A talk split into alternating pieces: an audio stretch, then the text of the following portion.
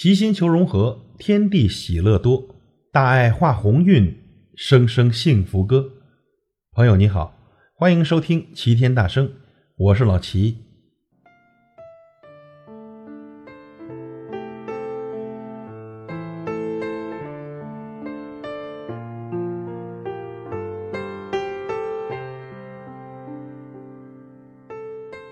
这每个人的微信里呢，这好友是成百上千。然而，可以谈心的却寥寥无几。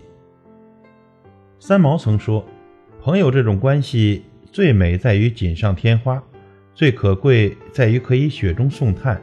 朋友中的极品便如好茶，淡而不涩，清香但不扑鼻，缓缓飘来，似水长流。不要忙着感慨人心不古，知音难觅。”很多值得交往的朋友，其实就藏在你的微信里。仔细的想想，如果你的微信里也有这三种人，请一定与他们好好的交往。第一种，及时回复你的人，总会有这样一些人，你给他发微信，他半天都不回，你以为他很忙没看见，却无意间看到了他几分钟前刚刚发的朋友圈。如果是闲聊也就罢了。就连重要的工作通知，他们也常常视而不见，不肯回复。你在这边火急火燎的等了半天，才忍不住催问他，他却不紧不慢地扔过来一句：“哦，看见了，至于那么大惊小怪吗？”这些连信息都不懂回复的人，就是典型的不靠谱。他们不懂尊重他人，更不会将心比心，他们缺乏契约精神，对工作没有责任感。最根本的原因，其实就是你在他的心里并没有那么重要。你的信息呀，可回可不回，他并不在乎。而及时回复你的人，他们凡事有交代，事事有回音，件件有着落。给他们发信息时，他们即使不能秒回，也会在几分钟内回复；即使手头正忙，也会告诉你现在有事，晚点回复您，体现了他对你的尊重和重视。正可谓大事看能力，小事看人品。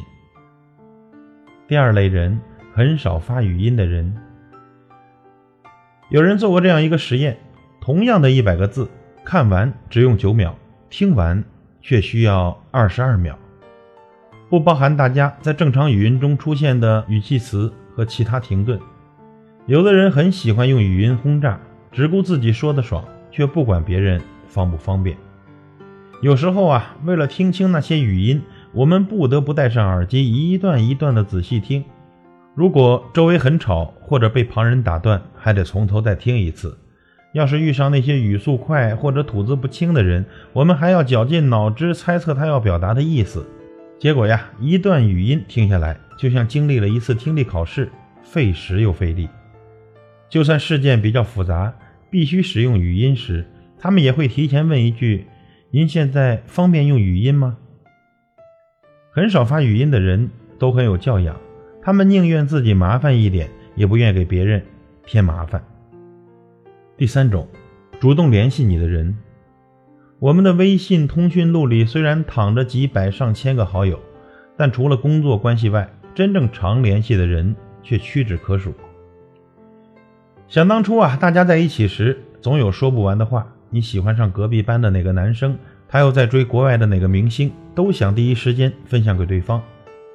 刚分开的时候，也是每天联络不断，无论是接了艰巨的任务，还是遇上了奇葩的同事，都想向他倾诉，从他那里寻找安慰。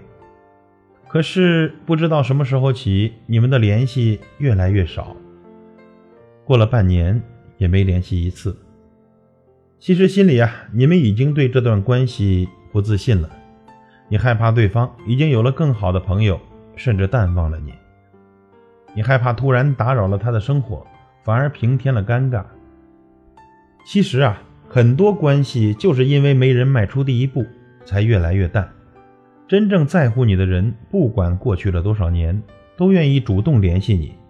他们不在乎是否尴尬，不在乎是否丢面子，他们只在乎你。他们在时刻的提醒你，无论什么时候，我都在你身边，你可以随时来找我。真正的感情就是这样底气十足，如果一个人不肯主动联系你，那他心里显然根本就没有你。有人曾感慨：“人生一世，知己二三，朋友七八，足矣。”其实呢，人生有这三种人就够了：靠谱的人让你心里踏实，有教养的人让你如沐春风，在乎你的人让你永远不会孤单。如果你有幸遇到了他们，请好好深交；如果还没有遇到，就先把自己变成值得深交的人。余生不长，愿君珍惜。感谢您的收听，我是老齐，再会。